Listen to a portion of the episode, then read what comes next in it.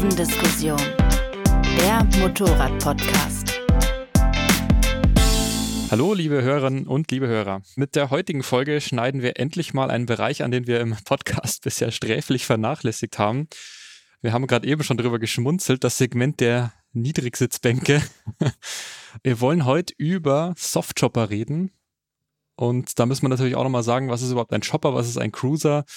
Äh, der Arbeitstitel für diese Folge war auch nicht so ganz jugendfrei. Den, oh, den hatte ich schon verdrängt. Genau.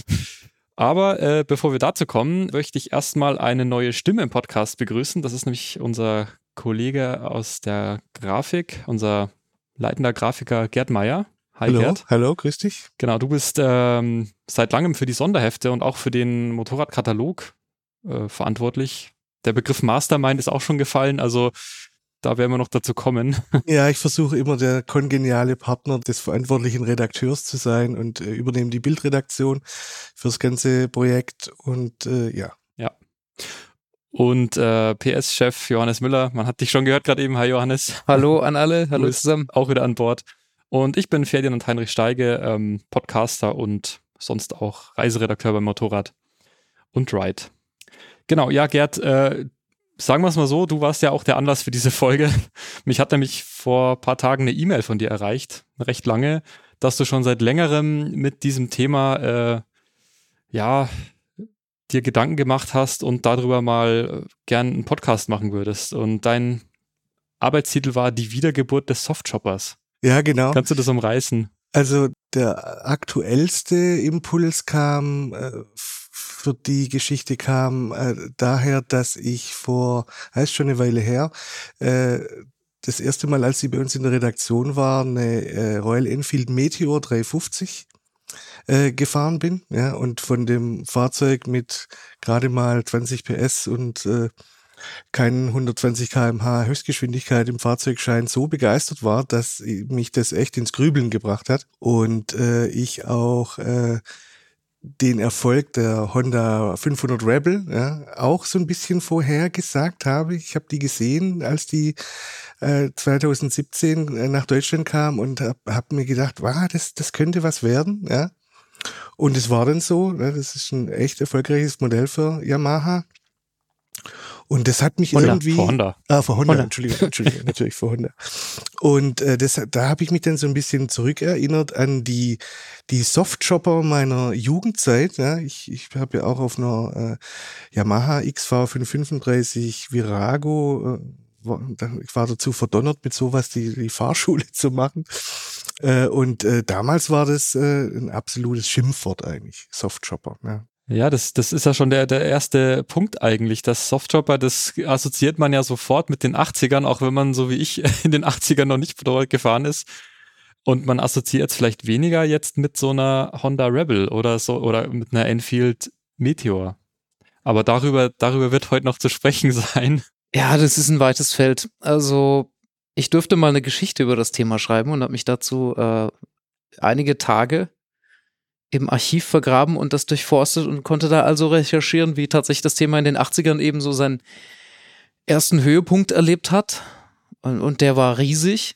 Also ich denke, wir werden auch noch die Historie anreißen, aber eigentlich jeder Hersteller, damals in erster Linie die großen japanischen vier, hatte also zahlreiche bis zig Softchopper-Varianten bereits bestehender Modelle im, im Programm. Und ja, das waren eigentlich immer Ableitungen äh, eben bestehender Technik. Äh, aber, aber da, der, der Begriff Soft, Softchopper ist halt schon da irgendwo nicht unbedingt positiv besetzt. Äh, ich selber, hatten wir im Vorgespräch auch schon angerissen, äh, ich entschuldige mich schon jetzt, wenn ich im Laufe dieses Podcasts irgendjemanden schwer beleidigen sollte. Aber ich, ich, ich also meine Zweirad-Sozialisation, die war so, dass das Softchopper, das ging gar nicht Mitte, Ende der 90er so. Ähm, heute habe ich ein bisschen hoffentlich erwachseneren Blick auf die Sache, aber ja, das war, das war ein Schimpfwort. Da musste man aufpassen. Mit Fransen und Chrom und oder ja, wie könnte man es, ich weiß nicht, also. Ja, das war einfach albern. Das war so ein bisschen, das war nicht authentisch, ne? Und das war irgendwie ähm, so möchte gern. Ne? Also die richtigen Rocker, ja, die, die fuhren ja seinerzeit auch nicht unbedingt äh, alle Harley, ja, weil die in Deutschland tatsächlich gar nicht so mega weit verbreitet waren, noch in den, in den 70er, 80er Jahren. Ne? Früh, ja. Ja, da wurden halt, da, die fuhren schon auch Softjobber, aber die waren dann halt nochmal heftig umgebaut. Also ich konnte mich da noch an, kann mich da noch an einen Nachbar erinnern. Das war so ein ganz cooler Typ, der auch bei äh, den Motorradfreunden da mit im Club war. Und der hat sich selber aus einer äh, Eisenkette einen Z-Lenker geschweißt und den an seiner Z57 LTD Kawasaki dran geschraubt. Und das war schon, das war schon geil, ne, irgendwie. Ne? Und da und äh, tatsächlich gejobbt, also viel abgeschraubt und und äh, Schutzbleche gekürzt und äh, weiß der Schinder was alles, ne? Das war irgendwie schon schon cool, aber das Gros der Softjobber, also die Masse, die dann auf den Straßen tatsächlich stattfand, das die waren halt schwülstig und irgendwie nicht cool. Jetzt sind wir schon mittendrin. Was, was ist denn eigentlich ein Softjobber für uns? Vielleicht, vielleicht mal damit anzufangen, irgendwie das Thema so zu greifen. Ja, also wenn, wenn ich jetzt einfach mal anfange, weil ihr überlegt, glaube ich, noch. Ich, für mich ist das so ein bisschen dieses, dieses äh, Motorrad-Klischee, was, glaube ich, leider viel zu viele Leute im Kopf haben. Also ich denke da so an diese, an diese Werner-Comics irgendwie auch ein bisschen. Also an, an Chrom, an Sissy-Bars, an Fransen, an Lederjacke, an äh, eiserne Kreuze irgendwie dran, aber. Ja, Rückspiegel in eiserner Kreuzform. Ja. Also ich meine, die Definition ist natürlich schwierig, irgendwie trennscharf hinzukriegen. Also gerade in diesem ganzen Cruiser- und Chopper-Segment bin ich auch sowieso sehr, ähm, also kenne ich mich zugegebenermaßen auch echt nicht wirklich aus. Das kommt noch dazu, aber ja, für mich, wie du es schon gesagt hast, für mich ist es eher ein negativ besetzter Begriff. So. Und vielleicht ist das auch mit ein Grund, ähm, warum jetzt eine Rebel, warum man da nicht mehr von einem Softchopper redet, sondern oder bei einer Diavel von Ducati von einem Power Cruiser oder so. Also Tatsache würde ich festhalten, die Kategorie ist nicht verschwunden, aber der Begriff vielleicht ja. so ein bisschen. Aber äh, an die, an die Wiedergeburt kommen wir, die lassen wir uns, glaube ich, noch bis zum Schluss offen. Da gibt es noch Interessantes zu sagen. Aber also für mich irgendwie ist es natürlich assoziiert mit, mit Japan, mit dem Japan-Chopper. In der Regel ist ein Soft-Chopper ein japanisches Motorrad. Obwohl es auch da natürlich, äh, sagen wir mal noch, es gab auch italienische Varianten des Soft-Choppers.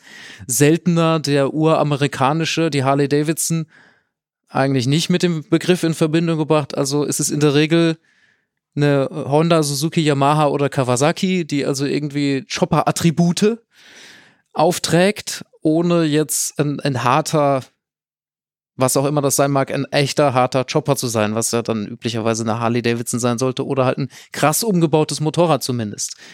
Der Softchopper hat halt, also um vielleicht mal die formalen Merkmale aufzuzählen, wir haben es ja meistens irgendwie mit einer plüschigen Sitzbank, die relativ niedrig ist, zu tun und einem hohen Lenker und eine längere Gabel und ja, also so der, der Look und die Intarsien dann bis, bis hin zur Sissy Bar halt angedeutet oder auch komplett ausgeführt, der Tropfentank, viel Chrom, aber eben nicht zwingend der V-Motor, sondern also ich meine, japanische Motorräder waren die längste Zeit Reihenmotoren mit zwei und vier Zylindern und die stecken entsprechend auch üblicherweise dann in dem Softchopper. So. Das zumindest in der ersten Welle, als also die den bestehenden Modellen, diese versoftchopperten Varianten durch die 80er Jahre durch, das alles aufgeschrieben. Also bei Yamaha Custom-Modelle und äh, bei Suzuki dann äh, L-Modell, Honda CM, Kawasaki Limited und so weiter und so fort. Also die Liste ist ja ewig lang. Ja, als es quasi durch die 80er durch so stattfand. Für mich spielt auch eine große Rolle Ende der 70er äh, der Film Easy Rider. Der wird an der Stelle immer genannt. Und er muss es auch. Er muss es auch, weil der schon, äh, was das, das Gefühl und das Haben wollen äh, im Motorradbereich angeht, schon die Initialzündung für den Chopper in Deutschland war. Ganz bestimmt. Und die Fahrzeuge, die dort im Film zu sehen sind, das sind ja auch wirklich waschechte Custom Chopper. Ne? Also at its best. Die sind ja heute noch überhaupt nicht abgeschmackt oder sowas, die könntest du heute noch irgendwo auf eine Custom äh, äh, äh, äh, Messe stellen und die wären immer noch immer noch geil. Das Problem war nur, wie lässt sich sowas in eine Serienproduktion retten und der breiten Masse zugänglich machen? Das war natürlich nicht so einfach. Und die Chopper, die da im Film zu sehen waren, tatsächlich dann zu fahren, war ja auch nicht wirklich Spaß. Das ist natürlich Katastrophe. Also mit einer mit der derart mit einer derartigen Gabel und allein, was der deutsche TÜV sagt, also natürlich vollkommen chancenlos. Exakt. Aber also Lebensgefühl. Genau. Im weitesten Sinn, ja. Das gemütlich sitzen, cruisen, entspannt. Ja, es ist halt, glaube ich, schon interessant, weil wir sind ja alle so ein paar Jährchen auseinander und dann hat wahrscheinlich jeder doch auch einen ganz anderen Blick und jemand, der jetzt nochmal zehn Jahre jünger ist, der wird das vielleicht nicht mal als negativen Begriff empfinden oder ich weiß es nicht, aber für mich war alles außer Enduro oder Sportmotorrad oder wenigstens anständiges Naked Bike keinerlei Option. Also ich konnte mir nicht vorstellen, als 18- oder 20-Jähriger, wie jemand auf einem niedrigen Motorrad sitzen wollen würde. Das, ist schleierhaft. Also es hatte halt immer so einen, diesen, diesen Geschmack von Möchtegern. Es war halt so ein Abklatsch quasi. Ne? Oder kann nicht anders. Braucht niedrige Sitzhöhe, weil nicht Beine zu kurz, keine Ahnung. Äh, ja, ja, ja. Also mir kam es jetzt auch äh, in der Beschreibung so ein bisschen vor, als ob das Vorbild eben diese coolen Custom-Chopper waren, nur eben von der Stange. Und eben so massenkompatibel ein bisschen, auch vom Design her. Ist das vielleicht so die Idee auch gewesen? Ich glaube schon auch. Es wurde ja viel äh, ins, ins bestehende Teileregal gegriffen. Ne? Äh, dass Chopper oder, oder ich sag mal solche Cruiser-Motorräder dann ein bisschen individueller wurden, da, das war dann schon erst Ende der 80er eigentlich der Fall. Also ich sag mal, die ersten Intruder-Modelle oder für mich sogar so eine, so eine Suzuki LS 650 Savage, ja, 650er Einzylindermotor, seinerzeit der größte Einzylindermotor auf dem Markt, ja, die hatte einen Motor, der nur in dem Fahrwerk, nur in dem Modell verbaut wurde und nicht noch in zig anderen. Und das war relativ outstanding, ja, weil die Anfänge waren, es gibt ein bestehendes Motorrad, äh, irgendein Naked Bike, da kommt ein hoher Lenker dran und eine Stufensitzbank, äh, ein bisschen äh, weniger Federweg hinten und äh, eine, eine leichte Veränderung der, der Bereifung, ja, hinten fetter und kleiner, vorne größer und dünner oder so, so sage ich jetzt mal 0815 und fertig ist der Softchopper. Ja. Darin liegt ja für mich auch ein Stück weit also das Unmögliche, also diese, das Lebensgefühl, die Individualität, die Freiheit von einem japanischen Großserienprodukt. Das ist der inhärente Widerspruch. So, das funktioniert nur ganz, um es jetzt mal wirklich böse zu formulieren, das funktioniert nur dann, wenn jemand gar keine Ahnung hat. So und dann ja auch, also zu dem zu dem Chopper und dem dem Harley-Lebensgefühl zählt natürlich auch dieser krasse Motor, dieser krasse V-Motor mit seinem eigenen Beat, ja, der hatte ja auch damals nicht viel Leistung, aber der, der hatte halt dieses, der lebte halt krass. Und keine Ahnung, stellen eine Honda CM400 T daneben. Das ist natürlich die Nähmaschine vorm Herrn, ein fantastischer Motor, aber etwas fehlt. Ja, ja. Klar. Oder das Ganze, das Ganze ist nicht da. Ja, so. ja. Ja, also um jetzt mal das, äh, ich glaube auch, also auch, dass die, die Brille, die viele, ich, ich deute jetzt Anführungszeichen an, echte Biker oder gestandene Motorradfahrer, wie man immer sie auch nennen will, hat so ein bisschen verächtlich darauf geprägt dann, auf so auch Modeerscheinungen und der Softshopper zu dieser Zeit vielleicht auch so das Thema für so die, die, die Motorradfahrer, die es weniger ernst meinen. So, weißt du, ich meine? Ja, oder, oder Leute, die Rocker spielen. Oder das Rock, genau. Also daher vielleicht auch dieses, dieses Klischee-Ding. So, ja, weiß ja. ich nicht. Man muss, glaube ich, dabei gewesen sein, um das beurteilen zu können, oder? Trotzdem waren sie erfolgreich. Ne? Ich meine, äh, die kleine Yamaha Virago, die fuhr ja Zulassungsrekorde ein. Das ist ja Wahnsinn. Die natürlich schon etwas später, richtig? Ja, ja. Äh, um das vielleicht noch, also die waren sogar so erfolgreich, um das aufzugreifen, dass wirklich so gut wie jedes Motorrad, das also die japanischen vier gebracht haben, eine Softchopper-Variante gekriegt hat, inklusive irgendwelcher 16-Ventil-Reihen Vierzylinder, als das noch das damalige Superbike war. Ich blicke hier auf Suzuki GSX 1100L. Ja, ja. Über 100 PS, als noch die 100 PS-Regelung galt, als Softchopper. Ja Bei also Honda V4-Motoren, wassergekühlte Vierventil V4 als Softchopper. Ja. Also, die äh, letzten Motoren, die man in sowas erwarten es, würde. Es hat wirklich, also die, die, der Facettenreichtum und auch aus heutiger Sicht, also völlig ausufernde Modellpaletten, das kann man sich gar nicht mehr vorstellen. So erfolgreich war also das Phänomen tatsächlich, ja. Kann man das irgendwie, also so vom Gefühl her, ist das was, was in den 90ern so ausläuft oder, oder habt ihr so das, oder gerade du, Gerd, du, wo du jetzt mit dem Katalog schon seit langsam seit 20 Jahren unterwegs bist, also hat das irgendwann seinen Peak und, und verschwindet dann oder, oder gab es da eigentlich immer irgendwelche? Also äh, tatsächlich ist es so, ich, ich habe die Zulassungszahlen der letzten Jahre so ein bisschen, so ein bisschen gescannt. Ich glaube, es gibt äh, einen ganz klaren Widerspruch zwischen äh, der Wahrnehmung in Anführungsstrichen gestandener Motorradfahrer oder auch äh, äh, von, von Leuten, die sich wie wir, äh, die sich beruflich damit beschäftigen und dem Markt da draußen. Ja. Ich war tatsächlich ja. überrascht, wie groß der Anteil der Chopper- und Cruiser-Modelle in den Top 200 immer noch ist bis zum heutigen Tag. Ja. Ein Viertel der Modelle lassen sich da irgendwo einsortieren in diese große Ober Oberkategorie, die sich aber mittlerweile, und das muss man sagen, äh, äh ganz schön diversifiziert hat. Also früher gab es den Chopper und, oder den, und den Softchopper. Ja. Also das eine war dann schon das etwas amtlichere Fahrzeug und das andere der Softjobber war eben ja, der Abklatsch und wenig Leistung und günstig und äh, ja, irgendwie schwülstig. Ne? Aber dann, dann hat das auch begonnen, sich so ein bisschen zu verselbstständigen. Dann gab es dann plötzlich Cruiser, ja, die, die hatten dann ausladendere Schutzbleche, hatten nicht mehr die langen Gabeln, hatten vorne breitere Vorderräder. Die Lenker waren nicht mehr so so äh, Ape-Hänger-mäßig, sondern breit ausladend. Ne? Und und und es gab immer mehr Kategorien, dann die Bobber, die Power Cruiser, die es gab mal Dragster-Bikes. Drag-Bikes, ja.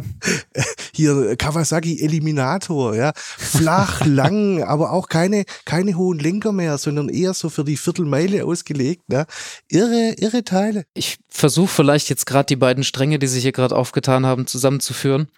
Also der klassische Softchopper, wir in den 80er Jahren, also quasi als die, die, die Abwandlung bestehender Modelle mit diesen besagten Intarsien. Das hat sich ja auch weiterentwickelt. Auch japanische Hersteller haben dann irgendwann echte V2-Motoren gebaut, echte spezifische V2-Motoren für Modellreihen.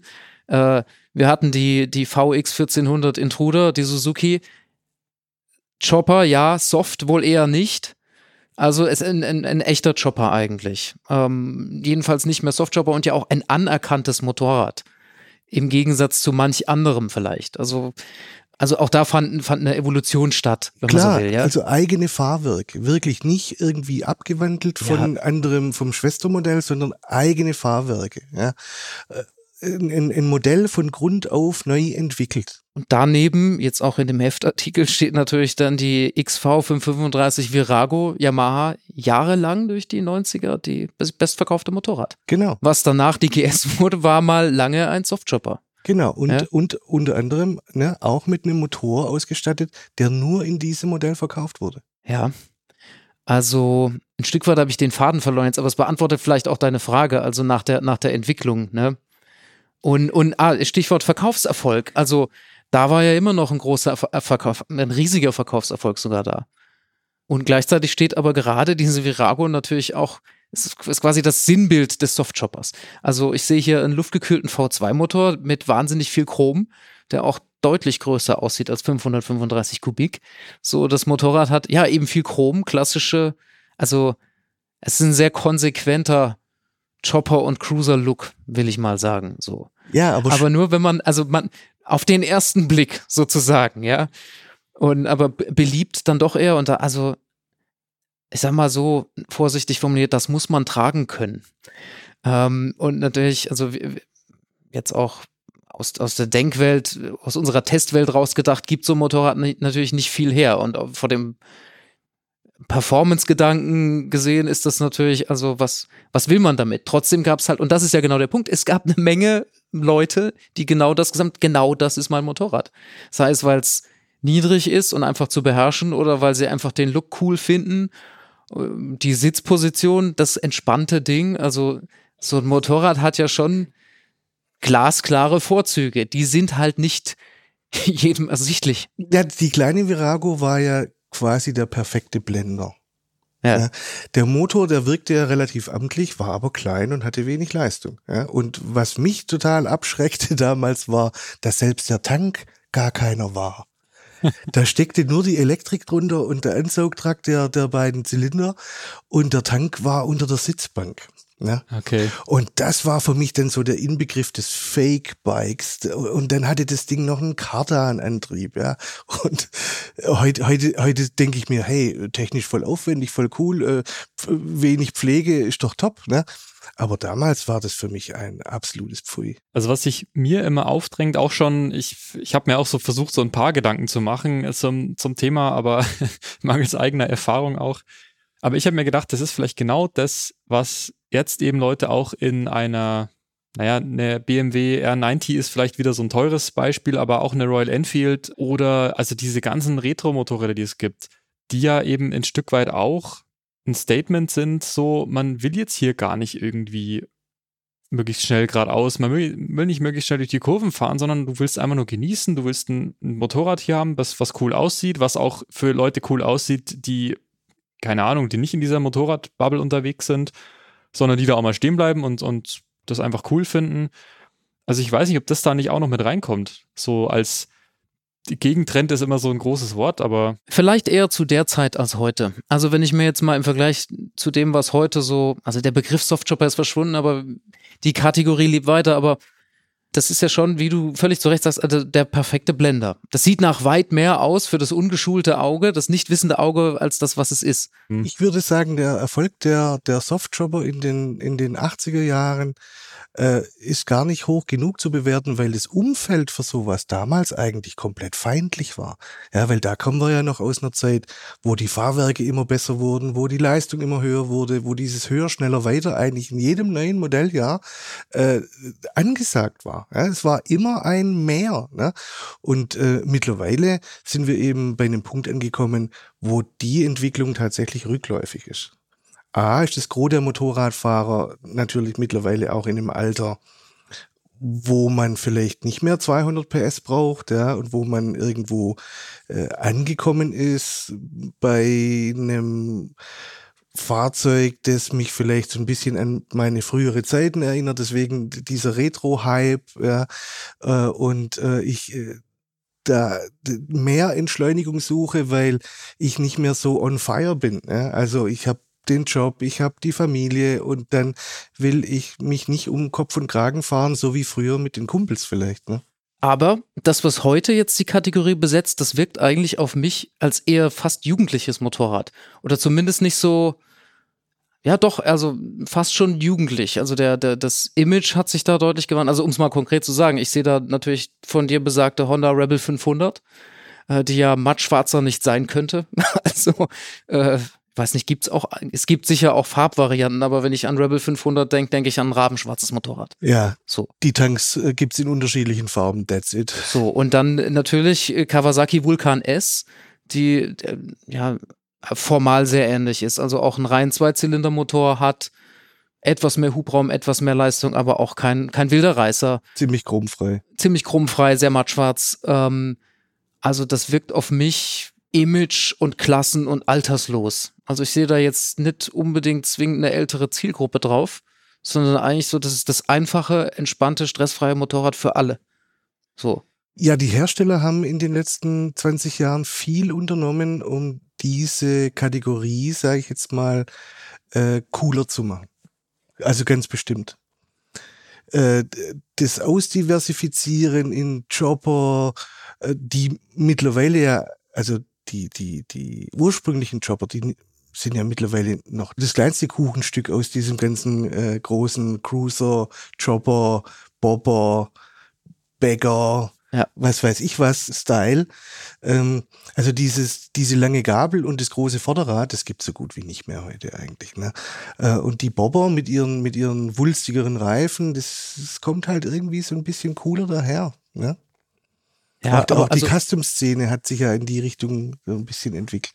Wenn ich aber jetzt an die japanischen Hersteller denke, die besetzen da lange nicht mehr alle Felder. Also um, um die Historie vielleicht mal noch so ein bisschen wieder ein, ein du hast es schon angedeutet, also dann, dann kam der Cruiser.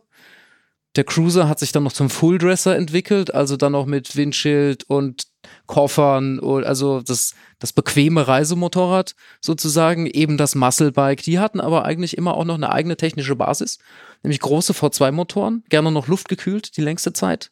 Korrigiere mich, wenn ich falsch liege. Ja, also wenn sie möglichst authentisch sein sollten, dann war das so. Ja, oder sie haben ihre Wasserkühlung so gut es Gut eben versteckt. geht versteckt. Ne? Genau. Mit ja, zwischen den Rahmenrohren liegenden Kühlern und trotzdem Kühlrippen am Motor und so. So, aber ich sag mal, die, die, die eigenständige Technik für den Chopper, Cruiser und alles, was danach noch kommt, die ist ein bisschen abhanden gekommen, zumindest bei den japanischen Herstellern. Also eine Honda, eine Rebel basiert auf einer CB500, eine Vulcan S basiert auf einer ER6, um die prominentesten Beispiele jetzt mal zu nennen. Also an der Stelle hat schon ein dramatisches Eindampfen stattgefunden. Es ist tatsächlich wieder eine Rückbesinnung. Also für mich Ja. äh, kamen die Softshopper ursprünglich daher, ja, dann und dann dann hat man das Ganze so ein bisschen äh, individualisiert, ja, klar, dann äh, aber auch richtig in großem Aufschlag.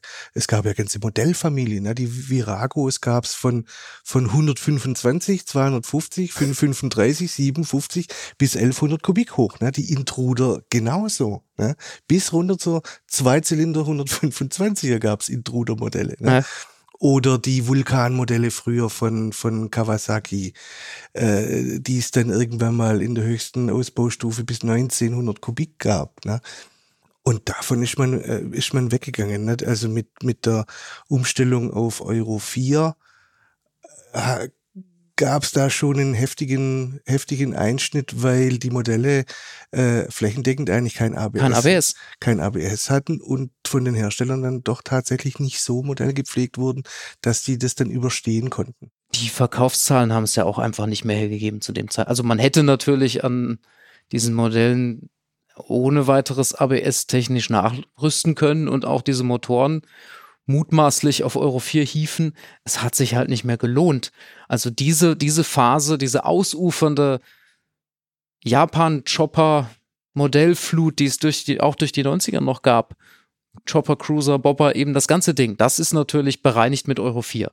Aber würdet ihr das so spät erst sehen? Also ich, ich suche nämlich jetzt gerade noch so den Link zwischen eben diesen Viragos der 90er noch und jetzt einer Honda Rebel, die ja auch nicht, ich weiß nicht wann die kam, aber die ist ja jetzt auch noch nicht so alt, meine ich. 2016 die ersten Modelle, 2017 war das erste volle Verkaufsjahr. Der Link ist, glaube ich, derjenige, Also ich- der so ein Motorrad will. Also ich frage So. mich halt, ich frage mich halt, gab es da jetzt äh, ein, ein Motorrad, jetzt zum Beispiel die Rebel, die das wieder, die das zum ersten Mal neu interpretiert hat und das wieder ein bisschen ausgelöst hat, wieder cool gemacht hat? Oder ist das einfach so eine evolutionäre Entwicklung gewesen und das ging so, ging so Hand in Hand eigentlich? Ich glaube, was die, was die Chopper äh, hauptsächlich äh, ausgemerzt hat, war am Ende des Tages womöglich gar nicht zwingend äh, Euro 4 und die Pflicht äh, für ein ABS bei allen Motorrädern über 125 Kubik, sondern die grassierende Gleichteilepolitik der Hersteller. Die Motoren, die in diesen Chopper-Modellen drin waren, als die noch divers waren und individuell äh, in den Modellprogrammen, die konnten nirgendwo anders stattfinden. Ja, man hat es mal versucht. teuer. Man hat es mal versucht. Es gab ja mal äh, die diese große Yamaha mit dem 1800er V-Motor. Wie hieß die? Midnight Diese Star. M 1800. Im, im, im, Und- ne, im das ist die MT-01. Ach, du meinst die die, meinst du meinst die MT-01, ja. Ja. Genau. Ne? Das war das einzigste Modell, wo man dann noch versucht hat, einen Choppermotor irgendwie in ein anderes Modell reinzukriegen. Äh, Die war irgendwie abgefahren, aber kein Verkaufserfolg. Und ich glaube, dass die Fahrzeuge in der Herstellung letzten Endes einfach zu teuer waren. Ja, eben. Also eigenständige Technik, die nicht ähm, baukastenkompatibel ist, sinkende Verkaufszahlen, also zu teuer, also lohnt sich nicht, also weg damit. Ich glaube, das hat aber auch noch mit, mit einer anderen Sache zu tun, nämlich der Verbreitung des Originals. Harley Davidsons wurden besser und bezahlbarer. Ja. Und Tatsache, also, ähm, das kann man jetzt interpretieren, wie man will, aber ich glaube, viele haben irgendwann gesagt, dann nehme ich halt das Original so. Oder, Sorry. oder eine Indien. Oder äh, später dann, später dann auch eine Indien. Ja. aber also wenn die Kaufkraft da ist und ich wirklich also quasi all in sein will und das dann kaufe ich halt das Original, sagen sich viele so. Ich bin da relativ, also mir ist das, mir sind solche Dinge relativ schnuppe, aber ich kann jeden verstehen, der sagt, ich möchte das Ding haben, das die anderen kopieren. So Ja, formuliert. Also Das ist ja auch nachvollziehbar. Ne? Die Harleys hatten in ihrer Kategorie natürlich nie ein Authenti Authentizitätsproblem. Ja. Ne? Das musste man nicht erklären. Also und, und äh, dann, dann kommt man natürlich zu dem Thema Charakter. Also eben der schon besagte Harley Beat. Die Japaner, also es ist auch wieder in Klischees gedacht, aber da steckt viel Wahrheit drin. Die haben eigentlich in der Regel einen Zylinderwinkel von 90 Grad verwendet, weil das natürlich technisch viel besser ist, so im Motorlauf. Aber nach besser fragt an dieser Stelle ja keiner. Also es, es ist ja vielen dieser Modelle, wenn man ganz sich kann man auch vorwerfen, die sind zu gut. So. Also Ja, ein bisschen die sind zu so. gut, die sind zu gut, um echte Cruiser zu sein. So und, und äh, also man geht ja mit anderen Erwartungen daran und also der, der, der, der Soft-Chopper ist halt die, der, der, der, auch der funktionale Chopper irgendwo. Weichgespült. Ja, halt, ne? eben. Auch daher. Eben. Und also die Harley, Harley Davidson hat einfach auch, ja, etwas vor meiner Zeit, aber man kann die, also ich glaube, bis, bis Anfang, Mitte der 90er haben wirklich nur die allerwenigsten Harley hierher geholt. Und irgendwann fing das dann halt an, dass die, dass die Motorräder hier mehr Verbreitung fanden und die Leute halt dann das US-Original wählten. Wir hatten eingangs schon angerissen, auch Harley hat ja sowas gebaut, was man eigentlich als Softchopper bezeichnen könnte. Also die, die Street 57, das kleine Modell mit dem wassergekühlten Motor. Also ein harter Chopper ist das auch nicht. Ja, ja. Mittlerweile in Deutschland nicht mehr im Programm, wenn ich es richtig weiß. War, war kein großer Erfolg. Ich habe in den Zulassungszahlen mal nachgeschaut, die tauchte unter den Harley-Modellen schon echt unter ferner Liefen auf, ne? Äh, obwohl sie ja die, das günstigste Modell war, aber äh, die hatte natürlich auch ein, ein äh, Problem mit der Authentizität. Ja, ein bisschen ist das Problem der ganzen Kategorie ja auch der Handlungsdruck, ein neues, in Anführungszeichen besseres Motorrad zu kaufen, ist relativ gering. Also wenn, wenn du das richtig, den richtigen Chopper oder Softchopper, was auch immer, für dich gefunden hast, dann gibt es keinen großen Anreiz, alle zwei Jahre ein Modellupdate mitzumachen. So eine natürliche Limitierung der Verkaufserfolge. Keine exklusive Sackgasse. Ich glaube, den, äh, bei den Retro-Motorrädern haben wir Ja. ein ähnliches Problem. Ganz sicher. Ja. Naja, aber umso höher hängt ja eigentlich auch der Verkaufserfolg eben besagter Vulkan S und besagter Rebel 500, ja. Ja, wobei man äh, sehen muss, es sind immer noch auch klassische Einsteigermotorräder. Das ist gerade der Punkt, auf den ich langsam rauf, raus wollte, weil das darf man auch nicht vernachlässigen, dass die halt auch sehr beliebte Fahrschulmotorräder sind. Wo man sie aber auch schon Da einig ist es das böse F-Wort. Was Also, Na, ne, einer- das einer hängt es ja. natürlich, also das, das Ja. Imageproblem hängt natürlich mit genau dieser Tatsache zusammen. So. Das andere böse F-Wort wäre jetzt Frauenmotorrad und das äh, meine ich jetzt wirklich nicht böse, aber so wird's ja oft auch gesehen. Aber ich meine, klar, es ist eine, eine Einsteiger oder eine, eine, eine Äh, Kleine super Leute, wie auch immer, ja. Genau, ich meine, das, das kannst du einfach, also das ist, kann ja jeder nachvollziehen.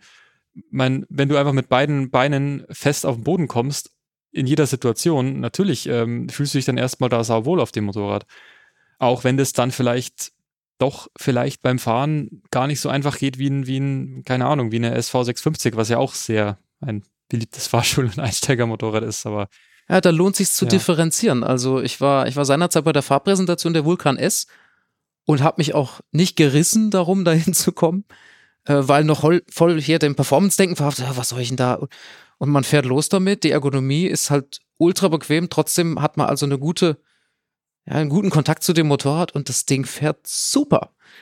Kann man aber nicht von jedem Softchopper behaupten. Also da, da lohnt es sich echt hinzugucken. Ja, also der Verkaufserfolg der Rebel, ähm, der Honda Rebel 500 macht sich nicht an ihrem äh, einfachen Fahrverhalten fest. Ne? Das ist die niedrige Sitzhöhe und die Optik, die vielen gefällt, wobei äh, die Rebel für mich äh, outstanding ist in Bezug auf, was ich an dem Motorrad gerne alles ändern würde. Also ge- angefangen von den Rücklichtern und äh, dies und jenes und äh, also da, da gäbe es einiges zu tun, äh, um das dann so richtig cool zu machen, das Ding. Äh, und Fahrwerk etc. pp, weil das ist alles wirklich nicht besonders performant, sage ich jetzt mal ganz vorsichtig. Und trotzdem, es macht halt auch Spaß. Es macht auch Spaß, ähm, dass du als Fahrer nicht mehr die Limitierung auf diesem Gesamtkonzept Fahrermotorrad bist. Ne? Ja. Äh, also mir hat es immer schon viel Spaß gemacht, ein, ein, ein Fahrzeug, das eine ganz klare Limitierung hat, auszupressen. Ja, und vielleicht auch so ein bisschen übers Limit zu gehen, was bei so einem Fahrzeug natürlich vergleichsweise einfach geht. Ja, und sich dann irgendwie wieder actionmäßig äh, vorne zu fühlen. Ja, und so, so, so schlecht, also auch die Rebel, so schlecht fährt sie nicht. Äh, sie, sie kann mehr, als sie können muss. So, natürlich. Also jetzt, wenn man den konkreten Vergleich sucht, fährt die Vulkan S wohl schöner. Mit dem, allein, also die Vorderradgröße ist entscheidend. Was ist das so der Rebel 16 Zoll Vorderrad oder? Ja, ja. Und, also ein Riesenballon äh, halt. Ja, ich glaube, die Ja. hatten 130er Vorderradbreite und äh, also die hat das vorne drauf, was andere hinten drauf haben. Ja, also gar nicht so einsteigerfreundlich eigentlich an der Stelle. Trotzdem, diese Motorräder fahren natürlich weit gefälliger als, als der übliche Chopper, den man historisch dann vielleicht so in, in Erinnerung hat, das je konnte. So. Und auch leistungstechnisch. Also die Rebel oder auch eine Vulkan S, die sind jetzt eher besser motorisiert als das meiste, was man so historisch jetzt hier als, als Softchopper sieht. Ganz ja, klar. Ja, ja, ja. Es fehlt, es ist halt, ja, die Frage ist ja immer, wie viel Charakter braucht so ein Motor oder kommt man mit dem klassisch zündenden reinen Zweizylinder da zurecht? So, ist eine Geschmacksfrage, denke ich. Ja, und da schließt sich für mich so ein bisschen der Kreis, weil äh, Charakter, äh, wich- wichtiger Stichpunkt finde ich, das war der Grund dafür, warum ich auf das Thema wieder gestoßen bin, als ich die Meteor 350 fuhr. Hm. Ja, weil ich dann abstieg und meinte, dass es eigentlich nicht möglich sein kann, mit so wenig Leistung und einem Fahrzeug, das auch so preisgünstig ist, die kostete, als ich sie fuhr, ich glaube, neu unter 5000 Euro, äh, so gefühlt, authentisch und gut angezogen unterwegs zu sein. Da fehlte einem nix und das ist wirklich outstanding für ein Fahrzeug, das so schwache Leistungswerte hat. Und ich glaube, daran macht sich auch der Erfolg fest, weil die Jahresfahrleistungen der Leute nehmen auch immer weiter ab. Es werden die großen Touren nicht mehr gefahren. Vieles nutzen es dann vielleicht doch auch im Alltag in der Stadt. Also ich, ich persönlich bin ja viel in der Stadt unterwegs, äh, fahre kaum mehr große Touren. Das heißt, für mich muss es unbedingt äh, ein Konzept sein, das im Alltag und vor allem in der Stadt auch äh, gut funktioniert. Und da ist so eine kleine 350er, die aber trotzdem einen amtlichen Schlag hat und ein Motor, der nach was aussieht. Ja, und ansonsten ein einfacher, cleaner, cooler Aufbau.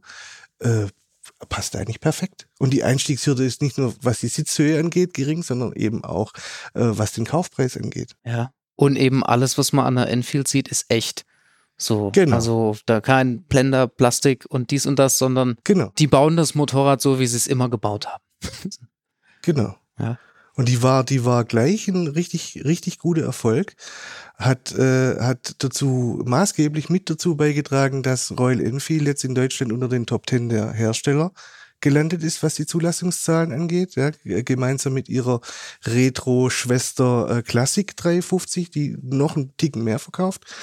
Aber dass äh, Royal Enfield jetzt die, äh, die Meteor 650 mit dem Zweizylindermotor äh, präsentiert hat und jetzt auf den deutschen Markt bringt, ist sicher kein Zufall. Und dem Modell prognostiziere ich auch einen ansehnlichen Erfolg. Das Fahrzeug sieht gut aus, ist authentisch, erinnert mich sehr an Softchopper-Generationen aus den, aus den letzten 20 Jahren. Und ich freue mich jetzt schon drauf, das Ding mal auszuprobieren. Wer übrigens, der mit mir gerade überhaupt keine äh, Scheu vor dem Thema hat, sind auch die neuen chinesischen Hersteller. Also ich muss gestehen, jetzt nicht jeden einzelnen und mit jedem einzelnen Portfolio vollständig vortragen zu können, aber was man so sieht, sind auch viele Softchopper-Varianten dabei, gell? Mit Ja. auch verschiedenen Motorvarianten. Man, man scheut sich auch nicht, einen 300er V-Motor zu bauen, gefühlt. Also Ist so? äh, ja, also da gibt's, da hat man auch keine Berührungsängste. Nee, und die, die Fahrzeuge sehen, also wenn man sie so im Produktfoto sieht oder vielleicht auch mal davor steht, die sehen wirklich äh, auch äh, gut aus. Allerdings klar, da ist der Plastikanteil dann doch Äh, nochmal deutlich höher als bei den Enfields. Ne? Ja, also Aber das, das sieht man, glaube ich, auch bei, bei anderen Motorrädern der, der ganzen chinesischen Hersteller, dass die auch vielleicht einfach da weniger Skrupel haben, einfach mal was Neues auszuprobieren oder mal ein ungewöhnliches Sitzarrangement da drauf zu packen, was man sonst eher so als Naked Bike interpretieren würde. Also Ich glaube, die sind da einfach ein bisschen experimentierfreudiger. Ich dachte, jetzt, ich dachte, du würdest sagen, auch mal was anderes zu kopieren.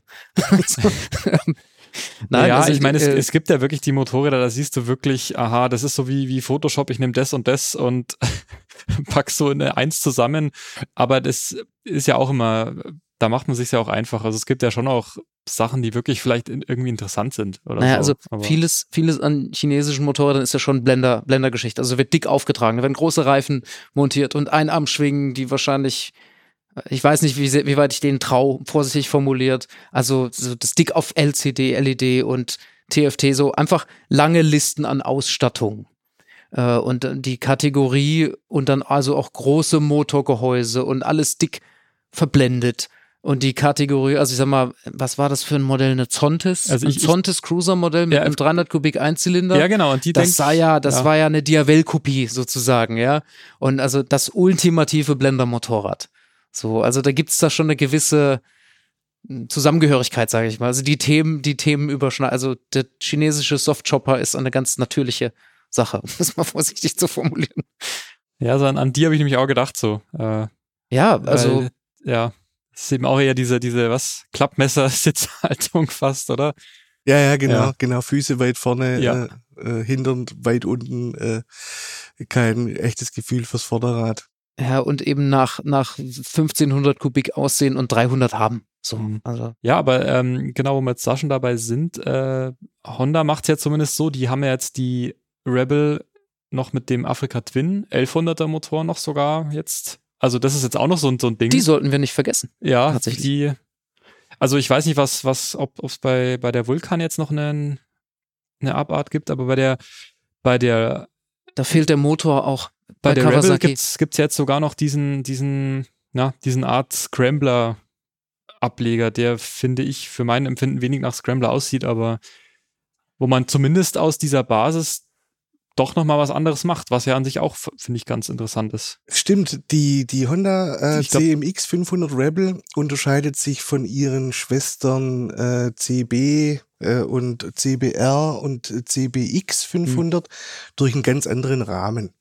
Und der Rahmen wurde jetzt verwendet, um daraus nochmal einen Scrambler zu Genau. stricken. Ne? CL 500 glaube ich. CL 500, genau, mit mehr Federwegen und an, an anderen, anderen Felgen, äh, Rad-Reifen-Kombinationen etc.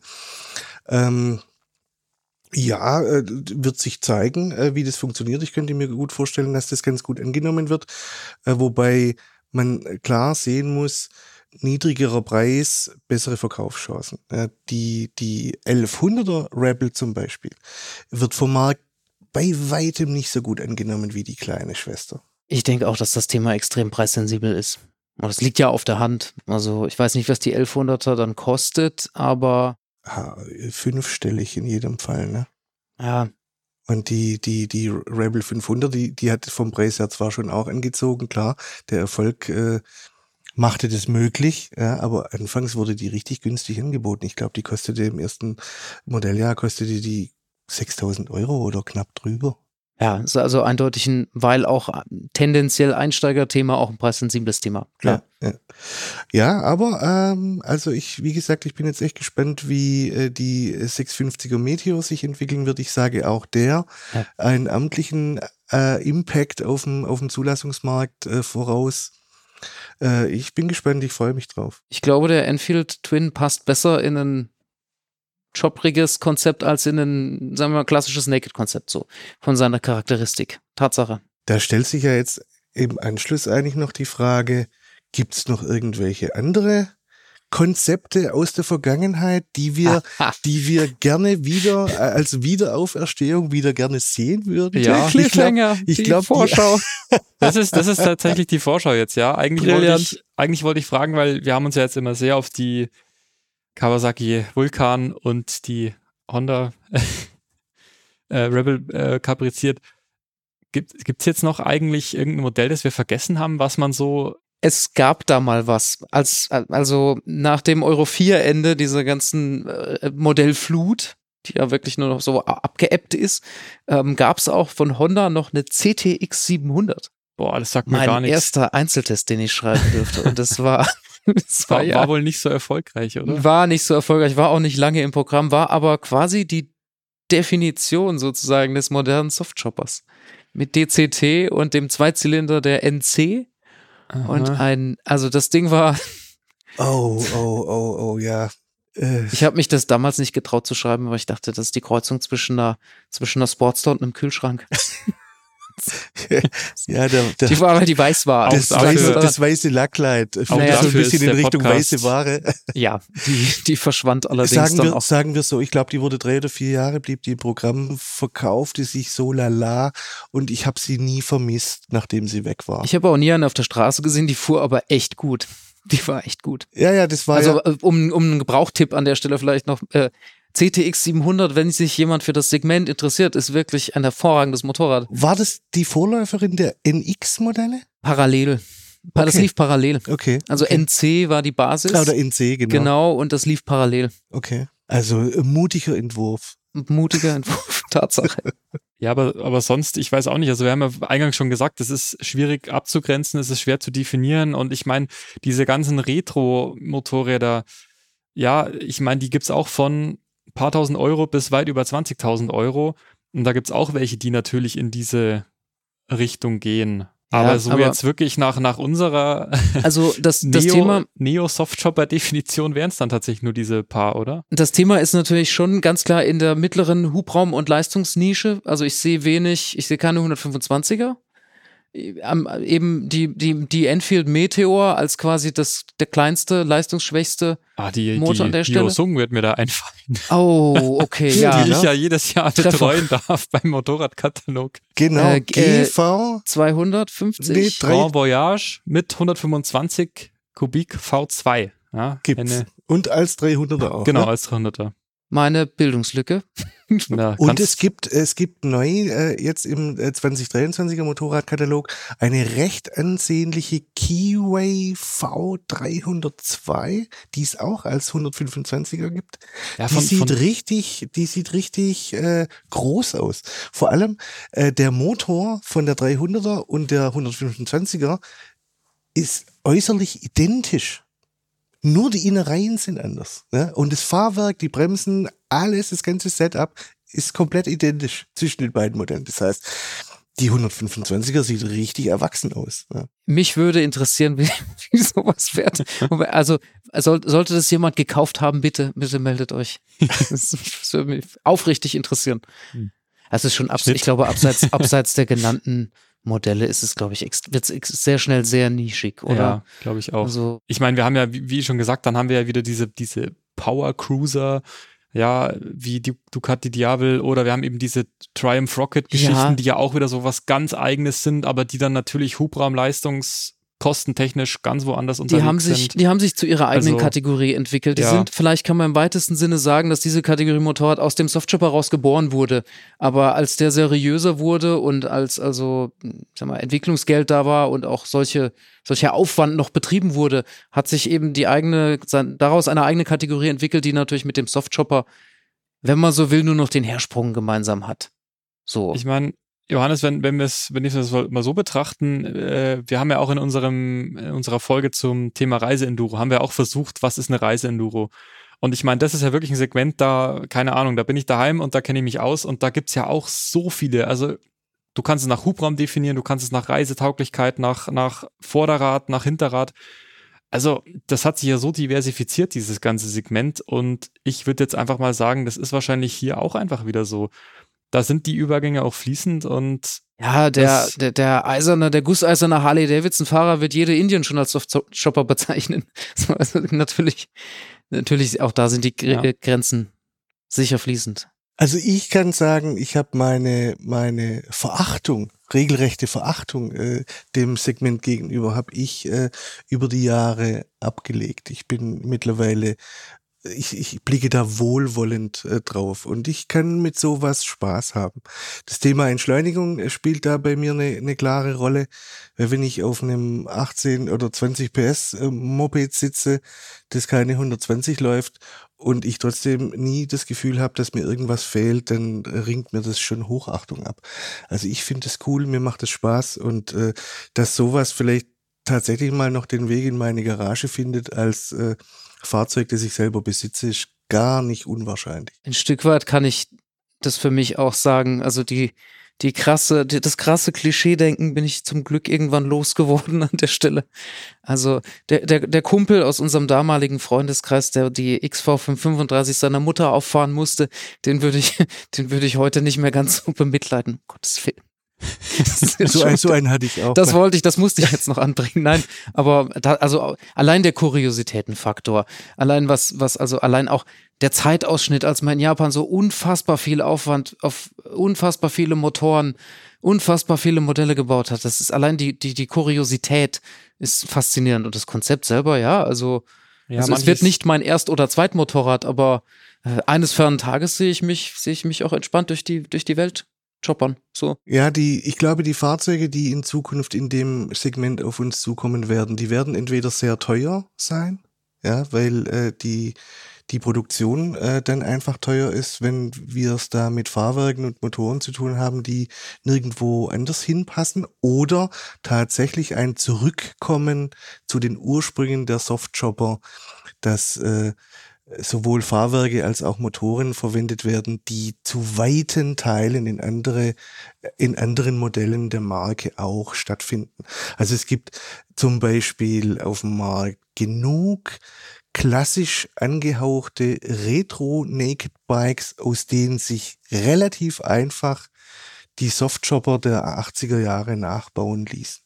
Baukasten als großes Thema. Wenn es heute funktionieren soll, muss es eigentlich fast zwingend Baukasten sein. Genau, das ist das Problem. Der Produktionskostendruck ist einfach zu hoch, äh, um das äh, noch sonst noch an den Controllern vorbeizuschmuggeln. Ne? Also ich, ich würde mich immer, wenn es um dieses Thema geht, Ent- Entschleunigung und ähm, ich sitze auf dem Motorrad und will es genießen, das ist für mich ganz klar immer in dieser Retro-Ecke eher. Da, da würde ich mich eher, das spricht mich einfach mehr an. Ähm, ich habe da jetzt kein nicht so ein negatives Image, wie ihr das vielleicht früher noch hattet, so. Also ich, Komm auf die dunkle ich, hatte, da, Seite. Ferdi. ich hatte da jetzt nichts, was ich Man überwinden muss das mal ausprobieren. Also ich, ich kann eins glasklar sagen. Also ich, ich habe den Softchopper damals verabscheut, ohne je auf einem gesessen zu haben. Das, Naja, das ist also, ja das, das, das, ist ja das, das ist ja der. Witz das an der kennt ja Sache. jeder, so, okay, ich, wollte, okay. ich wollte das nicht, ohne es je probiert zu haben. also Okay, das ist natürlich das, ist die Definition von einem Vorurteil. Ja. Ja, ich, bei mir war es anders. Ne? Ich habe äh, ja gesagt, dass ich einer der, der äh, Leidtragenden war, der auf einer 535 Virago die Fahrschule äh, äh, machen musste. Aber ja, wenn wir das nächste Mal eine Meteor 350 hier in der Redaktion haben, ja, dann setzt euch mal drauf und fahrt mal eine halbe Stunde damit und ich bin mir sicher, das erreicht euch innerhalb kürzester Zeit. Das- ich kenne diesen Motor und ich sehe total, wie er in dem Konzept funktioniert. Ja. Das, das glaube ich gerne, aber das liegt halt jetzt auch daran, dass mir so eine Enfield so grundsätzlich, also das müsste schon sehr verchromt und ver, weiß ich nicht was sein, für Sissy Bart, dass es mir jetzt nicht taugen wird, aber Okay. naja. Aber ähm, dann lasst uns doch langsam mal zur Vorschau kommen, Gerd, weil du hast es gerade eben schon so schön angesprochen. Könnten, also das hattest du nämlich in deiner in deiner E-Mail, die ich ja eingangs erwähnte, hattest du nämlich auch schon gesagt, da gäbe es ja noch so ein paar andere Themen, über die wir uns mal äh, durchaus länger unterhalten könnten. Ja, die, die Frage war halt, gibt es noch andere Segmente äh, Ja. aus der Vergangenheit, die heute nicht mehr so stattfinden, äh, äh, die früher mal groß waren und heute irgendwie gefühlt verschwunden, äh, bei denen es schön wäre, wenn die wieder auferstehen würden. Das trifft sich wahnsinnig gut, weil ich suche eigentlich in jeder Podcast-Folge nach Gründen, um über meine DHZ zu fabulieren. Herrlich. Hast, hast du jetzt schon lange aber nicht mehr Kleiner Tipp. gehabt. Ja, genau. Also das, das ist ein super Thema. Äh, Allround Einzylinder Alltags- Enduro, Alltags-Enduro Alltagsenduro.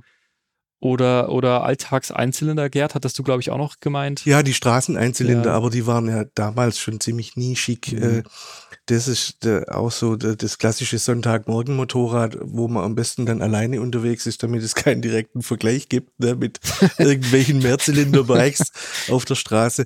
Aber gerade das Thema Alltagsenduro, ja, das in den 80er, 90er Jahren noch als so ein so immens riesiges war und das heute im Grunde eigentlich überhaupt nicht mehr stattfindet, ja, nur noch minimalst das ist ein Segment, dem ich doch ein bisschen hinterher heule. Unbedingt.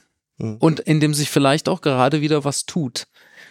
Nicht nur vielleicht. Also so erste, erste Knospen sind zu erkennen. Das ist jetzt der Cliffhanger, oder? so sieht's aus. ja, okay. Dann, ja, wenn euch zum Thema Softchopper nichts mehr einfällt, dann danke schon mal für, für eure Zeit und äh, euch da draußen danke fürs Zuhören. Ja, schreibt uns gerne äh, eine Mail an die bekannte Mailadresse, wie euch das so gefallen hat, ob ihr auch Lust hättet über so Segmentbetrachtungen, ich weiß nicht, wie wir es nennen können, aber. Ja, schon. Also, Ja. es ist eine Segmentsbetrachtung. Ja. Ein bisschen Bestandsaufnahme, ein bisschen wehmütiger Rückblick, ja, keine Ahnung. Ja, so gewisse äh, zeitlich begrenzte vielleicht auch Phänomene oder so Phänomene, die eine Hochphase hatten, so Oder vielleicht, Zweirad-Kultur im weitesten Sinne auch. oder vielleicht auch, was wird der nächste heiße Scheiß? Ja, also wie gesagt, schreibt uns gerne, schreibt uns auch gerne, wenn ihr noch andere äh, Themenwünsche oder Fragen oder irgendwas habt, an podcast.motorradonline.de. Und äh, danke und bis zum nächsten Mal. Servus. ciao. Ciao. ciao.